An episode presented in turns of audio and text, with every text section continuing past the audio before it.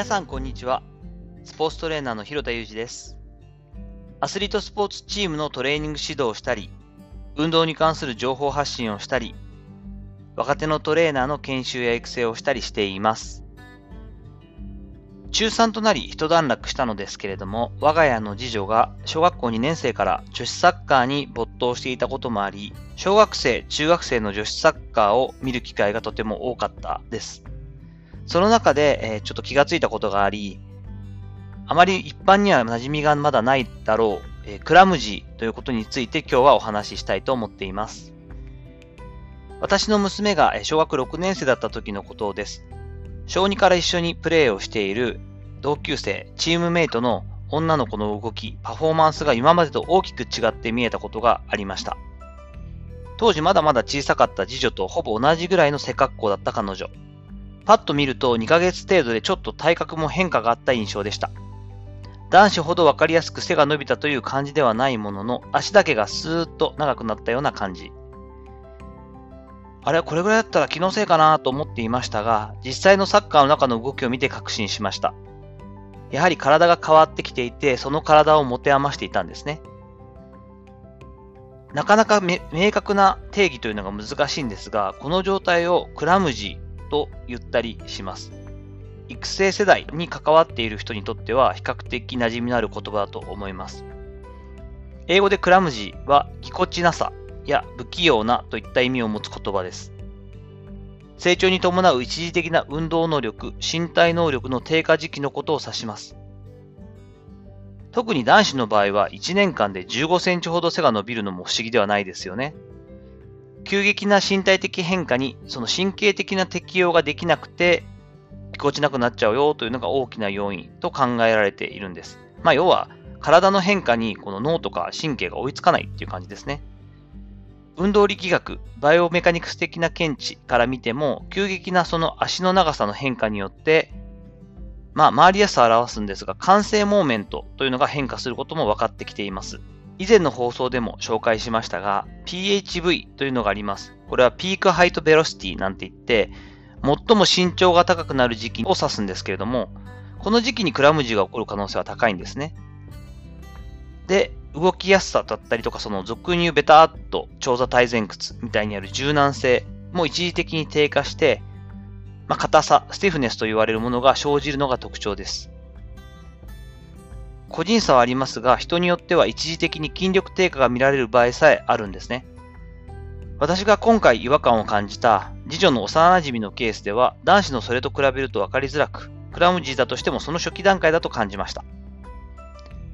女の子の場合難しいのは PHV という身長の変化にしても男子に比べると先に足が長くなる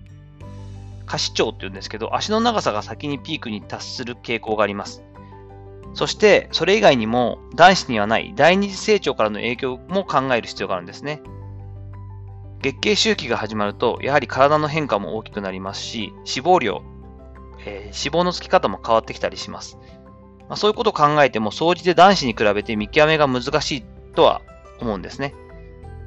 まあ、このケースでも、あまり詳しいことを放送で言ってもとは思うんですけれども、立位体前屈みたいな形で、こう前屈の柔軟性をまあ、半年に1回ぐらいチェックするとか、足の長さですね。大体コットってまあ難しいよね。でもまあ足の長さをざっくりとこうチェックして、どれぐらいの足の長さになってるかをチェックする。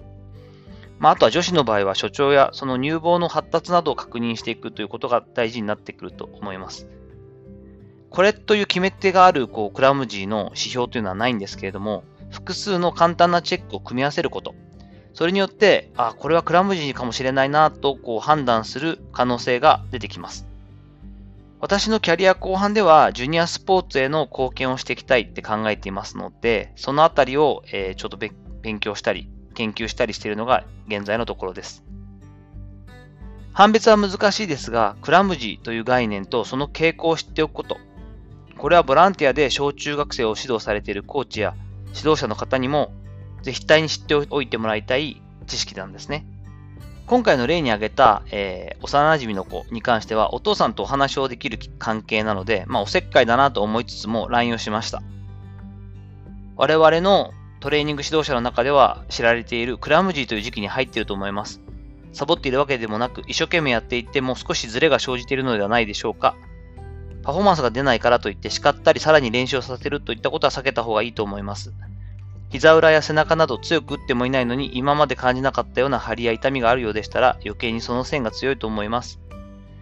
逆に言うと今、身長も最も伸びてくるでしょうし、体の変化も大きい時期なんだなと見守ってあげてほしいです。といった内容でした。まあ、おせっかいですけどね。幸いにもそのお父さんからも理解を得られたので、ほっとしました。感謝の LINE を返していただいたし、えっ、ー、とまあ、その後も相談していただいたりできたので、よかったなと思っています。なかなか一般的な概念ではないのですけれども、このクラムジーに関しては指導者だけでなく、年頃の子供を持つ親御さんにも知っておいてもらいたいです。急激な体の変化に戸惑っている時期の子供に対して、なんで今までできていたことができないんだ？体も急に硬くなってストレッチなんかの準備を怠ってるんじゃないか？みたいに言う方本当に多いんですよ。これってむしろ残酷ですよね。知っておきさえすれば、もう少し有益なアドバイスを子供にもしてあげられるはずです。ぜひ成長期特有のこの現象、頭の片隅に置いておいてもらえれば嬉しいです。さて、いかがだったでしょうか？ことあるごとにこのテーマは結構話すんですけれども、私自身が子供を持つ親御さんやジュニアスポーツを指導するコーチには絶対に知っておきてもらいたいクラムジーという現象についてお話をしました。今回の放送に関して、さらに質問があるよとか、こんな考え方もあるんじゃないかといったことがあれば、ぜひ、レターや Twitter のダイレクトメッセージでもよろし、あの、大丈夫なので、よろしくお願いします。本日の放送参考になったよという方は、ぜひいいねをお願いします。まだの方はフォローもしていただけると嬉しいです。こんな感じの放送をしています。本日も最後までお聴きいただきありがとうございました。この後も充実した時間をお過ごしください。それではまたお会いしましょう。広田祐二でした。